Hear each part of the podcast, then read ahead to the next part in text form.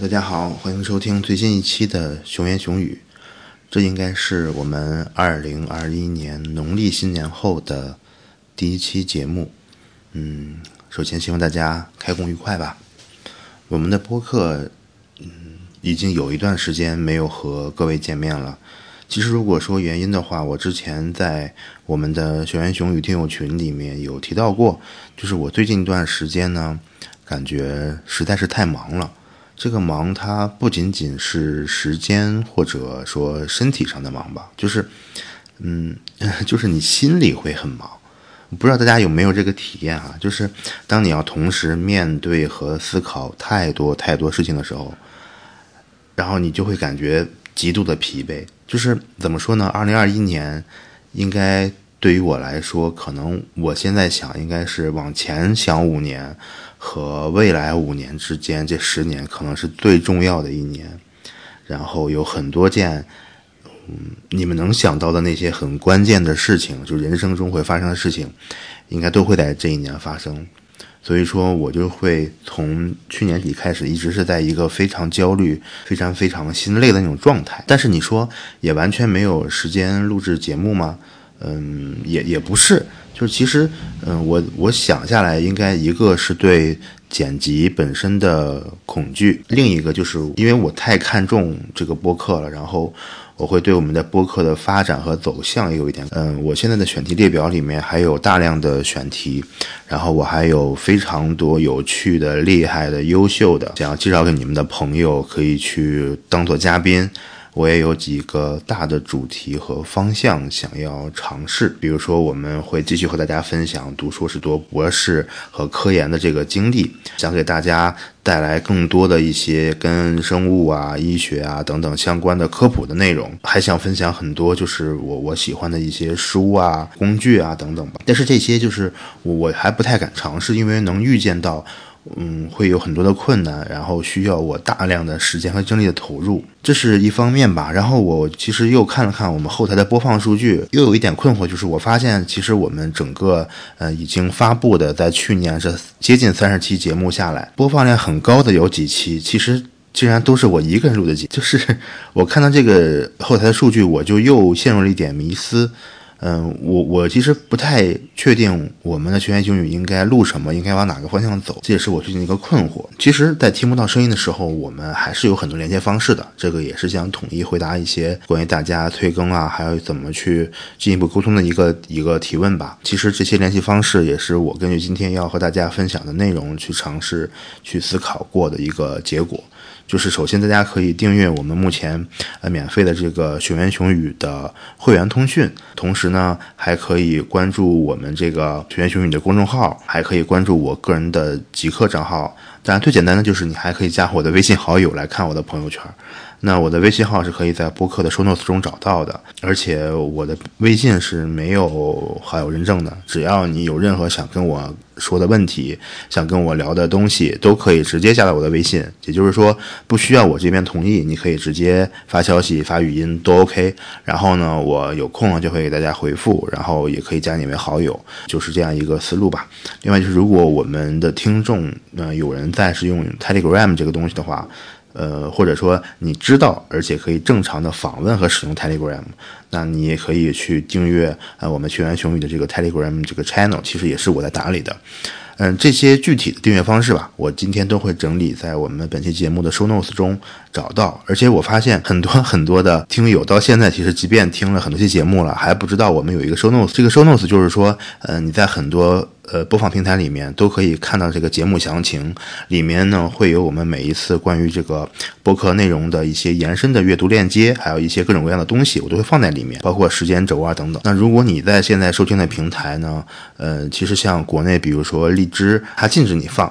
那大家就可以去访问我们的播客官网。那我们的播客官网会有最全最全的这个收 notes 给大家已经准备好了。我希望我自己吧，就是面对所有愿意认真的跟我交流的人的时候，我是一个非常真实的、坦诚的个体。那如果你想 follow 我或者想去找到我，我想可以说有一万种方法，可以按照你想要的不同频率来选择。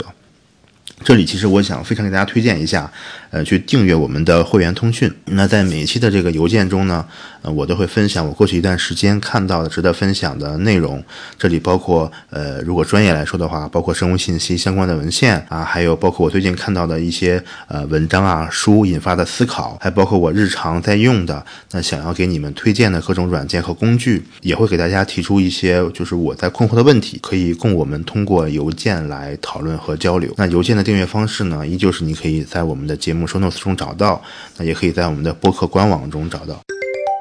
OK，接下来就开始我们本期播客想和大家聊的一个主题。嗯，你可以把它理解成今天的内容是来自一本书的读后感和它的主要内容的分享。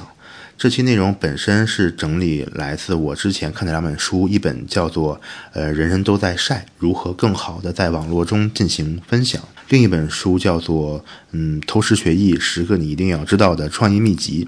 这两本书怎么说呢？他们的中文译名感觉还都挺标题党，但其实这两本书都是来自同一个作者，叫做奥斯汀·克莱恩。他们的英文版，呃，一个是 “Show Your Work”，然后另外一个叫 “Still Like an Artist”，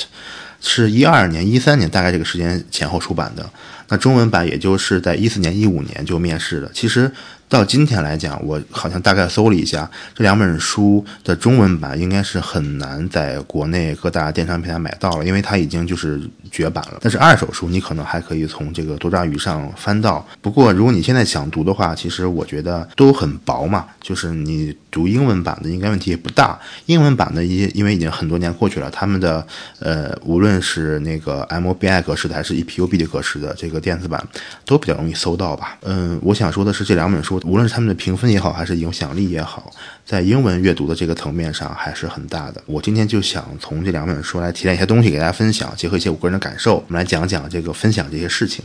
那我第一次读这两本书，应该是在两年前大概那个时间。嗯，我做的很多事情吧，尤其是在分享上相关的一些思考和嗯做法。都是受这两本书的影响，这两本书都不怎么厚，呃，讲的东西也没有说特别新鲜的，或者说你你可能完全想不到的点。但是呢，过年前段时间又看了一遍，两年过去，你的经历啊和心境都不相同了，就又会有很多不同的感受。那再加上刚好我最近也在持续的在我们的会员通讯里鼓励所有听播客的听友，在读我的文章的读者，去尝试着开始分享。那么我就趁这个机会把它整理一下，聊一聊吧。关于分享你的工作这件事情，这个原版其实我也觉得大家也没必要读，你们就听我说说就可以了。很多事情也真的是在你有过一定的经历之后，才会产生共鸣和进一步的思考。OK，那我们就开始。首先来说说，嗯，为什么要在网络上分享你的工作？其实，呃，一直以来呢，我们都被教育怎么样打理好你的人际关系，然后经营好你各种各样的人脉。嗯，但是我想说的是，可能你学习或者工作的早期这个时间段，其实所谓的打理关系，我理解并不是那么重要的事情。可能你会问我，我是如何认识那些来到我们播客的嘉宾的，是吧？这些所谓的关系又是怎么打理的？就像嗯《Show You Work》这本书里面一开篇就提到的，你相比于花费时间来打理关系，不如利用网络来。创造这些关系，你所拥有的，比如说你的个人博客，它就是你的简历。那像你日常如果公开在网上的一些你的小的项目，就可以看到你的实习或者案例。如果你一直在分享一些自己的业余爱好，这个很可能会变成你的专业。比如我之前在一些面试的时候，在参与面试的人之中，就真的有人读过我的博客，呃，也有很多人对我做的一些看似。嗯，不是那么专业强相关的事情很感兴趣，因为一些和看似专业无关的东西，收到过几个这种所谓的大厂的实习邀约，但是因为时间的原因都没有成型，也蛮遗憾的。不要去想着怎么样认识很多人，你应该想着去怎么样。嗯，创造这么一个条件，营造这种所谓的连接的方式吧，这是你为什么要去在网络上分享你的工作很重要的一个原因。那在你开始分享的时候呢，你一方面可以打磨自己的一些技巧，学习很多的技能，或者说你还可以利用这些分享的机会去经营一点点，嗯，自己小小的副业，或者你可以理解成一个是你完全可以自己去把握的这么一个呃小的事业。那在这个过程中呢，你能让你的工作和作品去有机会吸引到很多和你志同道合的人。嗯，在分享的时候，很多人会有这么一个一个顾虑，就是你可能会感觉自己没有什么创意和想法，但是你要知道，其实最傻的创意也是创意。不要害怕把你想的东西说出来、分享出来。我们每个人，即便不是多么的出色，但是绝对不至于所有的点都是平庸的，因为在平庸和出色之间还有很大很大的空间。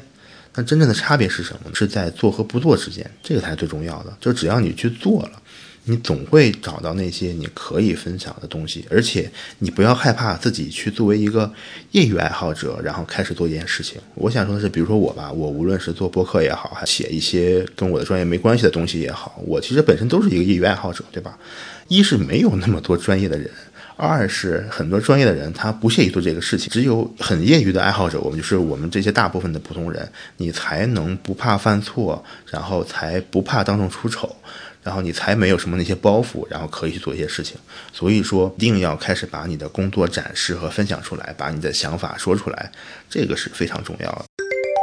接下来我们说一下如何开始分享呢？在《收益 Work》这本书中，他就提到，你开始分享的最好方法就是要想清楚你想学什么，然后下定决心要在众目睽睽之下开始学习就可以了。这就可以开始了。你可以是一个小小的技术或者一个工具，然后你现在就想一下，立刻找到一个你想学习、想尝试的东西，然后开始学，然后在所有人的关注下开始学，这就是一个最简单的启动方式。另外，我感觉就是说，嗯，你总会关注到一些那些正在分享的人，对吧？嗯，可能你听这个节目的时候，我就算是这样一个人，你就可以看看你在关注的那些正在分享的别人在分享些什么。然后你观察一下之后，去想想，他们这些人取一些交集并集是有什么不会分享的？因为你关注的人，他们分享的东西一定是和你专业相关或者感兴趣的，你就可以在他们的这些关注的人之间找出那些留意一下，你可以凭借自己的能力去填补上的一点点空缺。不要想着做一件很大、很很厉害的事情，那你就去找到一个空缺，你有能力把它填补上，就去做。这也是一个很好的方法。还有人可能会问，就是说我现在没有什么可以分享的非常好的项目啊，或者说一些作品。这里面书中也提到一个观点，就是说你要学会把别人看不见的创作过程变成看得见的素材。我再重复一遍，这个其实这个思路对我影响很大，就是你要学会把别人看不见的创作过程。变成看得见的素材，你不一定要有一个非常非常成熟的大的作品或者一个项目才能拿出来给别人分享，那个是太难一件事情了。你比如说你想说你发一篇文章，或者说你想投一个论文，或者说你想做一个非常非常大的项目，这些都很难的，可能就会抑制你这个分享的热情和这种想法。那怎么办呢？你就简单的说，你可以写下自己每天或者日常的工作的日志，然后随时随地记录你的想法啊。如果你想录播客，那你就随时用手机语音备忘录录下你的一些思考。如果你想做一个，比如说 UP 主，那你就用手机开始录下来你生活的一些视频，你日常工作的一些视频。就是学会把你这个创作的过程变成一些可以拿来让别人看到的素材，就 OK 了。这就是我们说如何开始分享的一个呃几个角度和方法吧。接下来，我想跟大家再聊，详细说一说具体的分享的内容和选择什么样的平台去分享。这也是一个可能很多有这个想法的人在困惑的一个问题。如果你有了一个想创作一个什么东西的想法，比如说最简单的例子，我就说你现在可能想做一个自己的博客，或者说想写自己的博客啊，等等等等吧。你首先要学会记录这些工作，然后在你工作的间歇看一看你记录那些东西。能够有哪些可以变成值得被分享的片段？它在不同的周期内，你分享的内容可以侧重不同。就举例，你想做一个播客哈，在创作前，你在开始决定做这个播客前，你可以分享什么呢？你可以分享一下你是受谁的影响想做这件事情的，对吧？你的灵感来源于哪里？在这个创作的过程中，比如说你现在开始准备制作一段播客了，那你就可以想一想，你打算用什么样创作的方法？然后呢，你可以分享一些它的草稿啊、雏形等等。那在创作完成后呢，你可以把你的这个，比如说你的博客分享出来、晒出来。你还可以找到很多的边角料，就是你在这个做这个项目的过程中没用到的东西，也可以拿出来分享。而且你还可以讲讲自己的创作感想啊和后续计划。嗯，这就是所谓的怎么把你这个嗯创作过程变成一个可以看得见的素材。可以分成创作的前、中、后三个阶段。然后在不同的阶段呢分享不同内容，但整体来说都是基于一个完整的这个创作的作品和项目来说的。比如说你做课题啊，或者说是做你日常的实验上也是一样的道理。那你就可以在嗯开始前先跟大家分享一下你这个课题你是受到谁的影响，对吧？你看了哪些文献，有哪些灵感？然后呢，唱在你这个过程中，你可以写写自己一些遇到的问题啊，还有你一些你自己的一些思考啊和一些改进。那在这个创作后，你比如说你就可以呃分享一下你课题的结果，还可以分享一些在这个对应课题中你学到其他的东西，对吧？以及你想再往哪方面做，这些都是可以去迁移的。这是第一个分享内容的逻辑和思路。那第二个就是说，《所有 Work》这本书中提到的，你可以分享一切你接触到的东西，这些都没有问题，因为你接触到的东西就是你这个人的全部。那别人怎么去了解你或认识你呢？他一定是通过周围的东西。来反映出你是一个什么样的。说这个书里面举了一些例子，呃，你可以分享一下你的灵感是怎么来的，你的脑袋里装了什么，你读了什么书，然后你订阅了什么，你看什么网站，听什么音乐，然后看什么电影，会收集什么，甚至是比如说你的家里面冰箱上贴了什么，你的桌子上放了什么，然后你的偶像是谁，然后你会关注什么东西，在你所在的领域，你最崇拜的人是谁，所有的所有的一切都可以分享。这些东西当你嗯说出来或者分享出来以后。他们都会变成一个立体的、完整的你，嗯然后展示在所有人的面前。这个就是一个非常简单的东西，一切都可以分享，不用担心。无论你分享什么，总能找到跟你有相同兴趣的人或者感兴趣的人，这就已经足够了。那接下来我们再说一说这个分享的平台。呃，就像这个书里面他也讲到了，当你有了想分享的内容的时候呢，一个问题就是说你要把你的东西发布在哪里。那这个时候你可以根据内容和你想要连接到的人来进行筛选。比如说你是想要给自己的工作伙伴来看，还是想给身边的朋友来看？那你分享的内容是想要偏职业，还是想要偏日常？那你想分享东西呢？是以图片为载体的，还是以声音为载体的，还是以视频为载体的？那这些内容，当你有一个大概的想法之后呢，你就比较容易找到对应的平台了。如果你想做一些偏职业的，然后是想给你工作伙伴看的，那你可以选择在这个 LinkedIn 上分享。那如果你想做的是一些你日常的分享，放到朋友圈里都可以。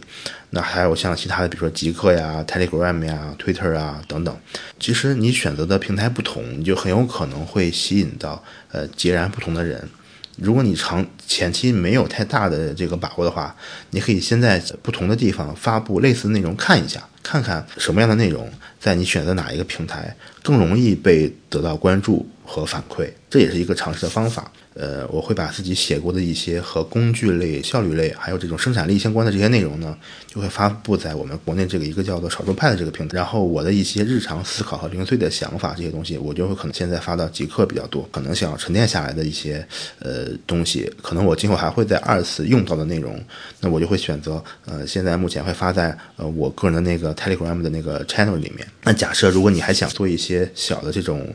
案例的视频呢，你甚至可以考虑一下小红书。当你有有了一个初步的分享内容的类型和受众的想法的时候，就比较容易选出来了。这些平台以外，我想强调的是，你还要学会搭建一个属于自己的博客也好，或者主页也好。这个地方你拥有自己的完全的自主性，你可以为所欲为。那它可以用来展示你的想法和一切你在乎的东西。现在写一个博客，做一个主页，其实网上有大量的模板，还有一键化的建站的工具。你一定要有一个自己的域名，基于像 GitHub 啊，或者是服务器搭建的这么一个呃自己的主页。因为平台固然是重要的，那一个好的平台，他们可能会给你扶持，给你流量。你我就发现，比如说在我们博客来讲吧，在那个荔枝上，只要你有一点点。就只要他给你一点点流量的倾斜，那我们的播放量可能就会呃成十倍百倍的增加，你的内容就可能会被十倍百倍更多的人听到。这个是平台的好处。这个时候你要理智一点的，就是说这个东西是平台给你的，还是你自己真正能够承受得了的这个东西，对吧？这个东西如果是别人送给你的，或者别人扶持给你的，那他们想拿走真是太容易了，或者说。呃，完全就有可能一夜之间你的东西账号啊什么都没有了，这是也有可能的。比如说什么公众号被注销了，或者说你的微博或者被限流了，这些都是很正常。就像比如说我在少数派这个平台上，我写的十几篇文章啊，大概现在一共发布了十七八篇吧，那加起来一共有接近八十万的阅读量了。这个阅读量完全是我在自己的公众号还是博客上都不可能达到的。但是这个时候你是要警惕的。假设没有这个平台，或者假设这个平台某一天没有了，那你这东西怎么办？有这个八十万次阅读的这些文章的那些读者们，他们怎么找到你？所以说，呃，当你决定想要开始在网上呃分享你的工作的时候，你一定要有一个自己的平台，这个是很关键的。嗯，除此之外呢，我还想再提一点，就是也是现在我在做的一个方式。为什么我希望大家可以和我通过邮件连接起来？嗯。你比如说，你现在有自己的博客，有播客，有各种各样的平台，你为什么还要去写一个邮件通讯呢？假设如果有一天，我们现在依托的各种平台，无论是你现在收听播客的平台，还是你你看的那些什么社交平台，全部因为某些原因把你的账号封禁了。那么你这个人约等于在网络上就消失了。但是只要我们之间的联系方式还在，就像以前我们说电话还在，你邮箱还在，那我们就可以联系到。现在我们如今看起来那些最无聊的、最功利的科技手段，就反而是活得最久的，是什么？就是电子邮箱啊，因为它是一个开源的协议，只要你有这个邮箱的账号，我就能联系到你，对吧？所以说我我我从年底开始就想做一个会员通讯嘛。目的很简单，就是说我一定要有一个方式，然后可以直接的去联系到那些愿意和我产生联系的人。这可是比较后期的了。我觉得你早期可能刚开始做分享的话，不用考虑这么多了。在分享的内容上，嗯，在《社会沃克》这本书里面提到了一个概念，叫做流量和存量的概念。这个东西对我的影响还是挺深的，我也想跟大家分享一下。呃，流量和存量它本身是一个经济学的概念，曾经有人把它做了一个我们所说的像媒体类的描述和迁移。所谓的流量，你可以理解成快速的新闻或者快速的内容，比如说发发朋友圈啊、发微博啊、发推特啊，就是你可以每天甚至在更短的时间内进行更新，然后提醒着人们你这个人还是在的，就是所谓的流量。那存量呢，就是那些呃比较持久的，然后不会随着时间的推移而变变得。不再重要的内容，呃，比如说你这个放了一篇文章或者一个东西，你放了两个月或者两年，都还是一样有趣。这些东西是人们需要去搜索、去查找才有可能找到的东西。它是一个非常稳定而缓慢的这么一个传播的机制。那你随着这个时间的流逝，这些东西是不会，它只会有机会传递到更多的人的。我们说微博啊，或者是呃朋友圈啊、推特这样的平台，它为什么是个流量的逻辑呢？就是你现在发的东西，如果过去了，别人没有看到就过去了。这个流量的东西只能是帮你刷一点存在感。如果你真的想要是被人们记住，或者是想要去有长久的内容，它有一个长尾效应的话，你一定要有很多自己存量的东西。所以说，就是提醒大家，呃，你一定要把握好当你做分享的时候，这个流量和存量的关系。也就是说，你在维持流量的同时，要稳固存量。一旦你养成，比如说每天分享的习惯，那你每天分享的一些东西，就可以看成是一些流量的内容。然后你会开始注意到这些分享的内容中，它有哪些趋势和可以整合的主题。那你就可以在这些流量中找到一些可以作为存量的东西。那比如说，呃，我会把日常的一些分享的内容，呃，变成这种通讯的方式，再整合的分享出来、整理出来，也是一种用流量呃转变为存量的方法吧。以上就是关于分享的内容和平台的东西，在这里面我们讲了分享内容的一些思路，然后呢又讲了应该怎么选择平台，嗯，尤其是强调了你可能要尝试去搭建自己的主页和博客，然后嗯要保留一些最直接的、最简单的，呃看起来最无聊的沟通方式，保证你永远不会失联，呃以及最后说我们要学会平衡一下所谓流量和存量的概念。好，那接下来我们就再换一个角度来说一下分享需要注意的一些事项，或者说它能带来的一些东西吧。首先，第一点就是分享可以帮你建立连接。然后找到同伴，什么样是一个正确的建立连接的方式呢？就是你在分享的时候一定要详细的标明出处和来源。如果你在你日常的分享内容里面是涉及到了别人的作品，你就有责任让作品的创作者也得到应有的功劳和重视。那假设你说我今天呃想说一个东西，想分享一个内容，我找不到这个书的出处了，找不到文章的出处了，我也忘了是谁说的了，这样的东西你就可以先放一放，不要拿出来。不要分享那些你无法说明出处的内容，这是第一点很重要的一点，就是一定要尊重那些给你灵感、给你想法的作品和人。你要尽可能的通过网络去连接多的人，而且要尽可能的让那些被连接的人知道，尽可能让那些给你灵感和想法帮助的作品和人知道，他们的东西对你是有帮助的。就是说，在这个过程中，你一定要去赞美、去夸奖、去支持那些人，邀请那些给你灵感、给你帮助人和你一同创作，然后不断的通过自己的分享去连接你和别人，然后连接你的读者和给你灵感的人。而且，我想说的是，当你一旦觉得自己有了一点点影响力之后，或者说你的文章可以被哪怕呃十个人、一百人看到以后呢，你要做一件很重要的事情，就是你要用你大量的。精力、影响力和平台，去帮助那些一路上曾经帮助过你的人。这些人可能他们给过你启发，给过你灵感，他们曾经影响过你，他们是你的同伴，或者是你的读者和听众。你一定要让他们有机会通过你来晒出自己的作品，这个是非常重要的。只有你通过不断的这样去连接，那你才可能找到你真正的愿意和你保持这种关系的一个同伴吧。最后一点就是想说一下分享的心态。我曾经在前面几期的这个会员通讯里面提到过一个一个观点吧，争取要去做一个生产者而不是消费者。在这本书里面，他也引用了一个美国的一个实业家他的一个话：只要是那些能够让你兴奋的事情，你就应该做；而只要是那些会吸干你的事情，就别再做了。什么意思呢？就是你我们日常中应该都会碰见这种情况吧？就是有的时候你跟某个人相处一段时间之后，或者聊完天之后，你会感觉自己又累又空虚。那这个时候他就不是一个好的状态，你就要警惕了。那有的时候我们可能跟一些呃人相处一段时间之后，你会感到自己充满了精力，然后有很多的想法和状态也非常好。